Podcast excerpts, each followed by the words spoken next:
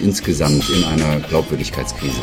Beeinflussen die Medien die Gesellschaft oder ist es vielleicht andersherum? Also man kann Thementrends beobachten und wenn ich als Unternehmen mich darauf vorbereite, dann habe ich eine sehr gute Chance und Aufmerksamkeit bekommen, die ich normalerweise nicht bekommen würde. Hallo, liebe Hörer. Herzlich willkommen bei managementradio.de. Mein Name ist Wolfgang Eck und ich hatte die Gelegenheit, während der 10. International Agenda Setting Conference in Zürich mit dem Initiator dieser Veranstaltung zu sprechen, mit Roland Schatz. Er ist CEO von Media Tenor International. Hallo, Herr Schatz. Hallo. Herr Schatz, zehn Jahre Agenda Setting Konferenz. Warum haben Sie das eigentlich angefangen? Wir haben das angefangen in Leipzig, an einem wichtigen Ort, denke ich, der uns allen bewusst ist, weil wir gerade 20 Jahre Fall der Mauer feiern und eigentlich viel zu viele Menschen über Berlin nachdenken. Dabei war Leipzig der relevante Ort. Und die Mauer wäre nie gefallen, ähm, wenn nicht die Menschen in Leipzig, in Sachsen und in anderen Orten in der ehemaligen DDR die Chance gehabt hätten, Informationen über andere Medien zu bekommen, was eigentlich im eigenen Staat los ist. Das heißt, die Agenda Setting Konferenz wurde gegründet 1999, um allen Beteiligten, ob das Journalisten sind, ob das Unternehmer sind, Politiker, NGOs, Wissenschaftler, eine Möglichkeit zu geben, über dieses Wechselspiel nachzudenken. Beeinflussen die Medien die Gesellschaft, die Konsumenten, die Wähler? Oder ist es vielleicht andersherum, einfach einen Platz zu schaffen, wo man über diese Daten sich austauschen kann?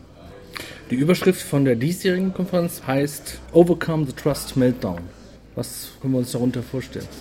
Na, die Zeitungen waren immer voll, dass es angeblich einen Financial Meltdown gegeben hätte nach dem Kollaps von Lehman. Wir haben sehr schnell festgestellt, wenn wir in unsere Daten schauen, also jeden Tag die Fernsehnachrichten auswerten von Al Jazeera oder von chinesischem Fernsehen oder deutschem Fernsehen und anderen, dass es letztlich weniger ein Problem ist der Finanzwelt, sondern dass nach diesem Kollaps überall auf der Welt keiner keinem mehr etwas glaubt. Es waren nicht nur die Banker, denen man nichts mehr geglaubt hat, sondern man hat eben auch den Politikern nichts mehr geglaubt. Es ist schwer für die Leute vorstellbar, dass angesichts der finanziellen Krise eine andere Krise vielleicht noch größer sein könnte.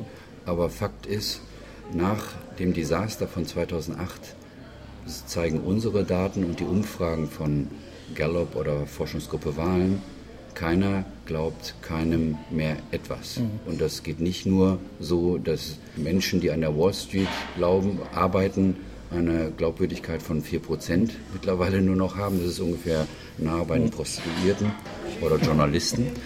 Sondern in der Tat ist es auch so, wir glauben Politikern nicht mehr, wir glauben den Wirtschaftsexperten nicht mehr, die Prognosen gemacht haben. Wir sind insgesamt in einer Glaubwürdigkeitskrise. Und diese Glaubwürdigkeitskrise wird wesentlich größere Schäden nach sich ziehen, als wenn in Deutschland das Wachstum mal für ein Jahr bei minus 5 Prozent liegt.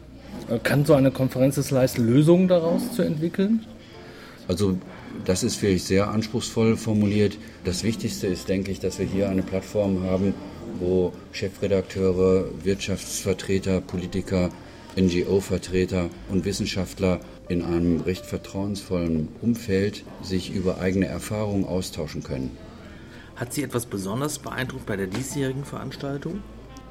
Dass der Journalist vom spanischen Fernsehen hier erstmals zugibt, dass öffentlich-rechtliches Fernsehen, also regierungskontrolliertes Fernsehen, selbstverständlich Einfluss auf journalistische Freiheit nimmt. Mhm. Diese Information hätte es bei der ersten Agenda Sitting Conference noch nicht gegeben. Aber immerhin, zehn Jahre danach, äh, haben wir den Chefredakteur, der zugibt, dass bis 2004, als sie sehr stark noch reglementiert waren, dass es einfach sehr schwer war, einfach nur nach journalistischen Kriterien Nachrichten auszuwählen. Was ziehen Sie persönlich aus so einer Konferenz?